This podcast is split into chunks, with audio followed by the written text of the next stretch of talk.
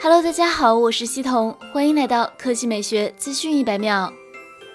二零一一年，苹果时任 CEO 乔布斯去世，蒂姆·库克接任 CEO，签订了十年的合同。二零二一年到期，库克会如何选择，成为了大家关注的话题。前不久，在采访中，库克回应称，短期内不会离开苹果，他无法设想自己不在苹果工作的生活。数据显示，本周库克和他的管理团队获得了六十六万七千九百七十四份限制性股票奖励，价值约为七千六百万美元，其中一半股票分三笔，在二零二三年。二零二四年和二零二五年每年四月解冻，另外一半是业绩奖，也需要等到二零二三年十月之后才能依次兑现。如果苹果在标准普尔五百指数中的表现好于超过百分之八十五的公司，再加上基于任期的股票奖励，库克可获得价值超过一点一四亿美元的一百万零一千九百六十一股股票。另外，库克团队的部分高管也拿到了限制性股票奖励，均是二零二三到二零二五年之间兑现。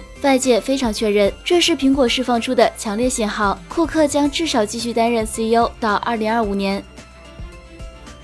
产品方面，据爆料，苹果将在2021年推出12.9英寸采用迷你 LED 背光屏幕的 iPad Pro，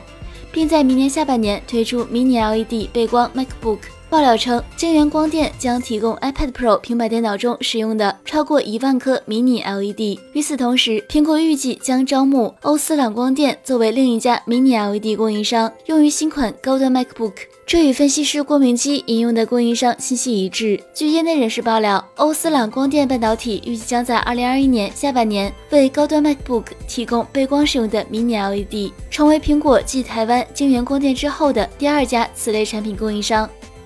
好了，以上就是本期科技美学资讯本秒的全部内容，我们明天再见。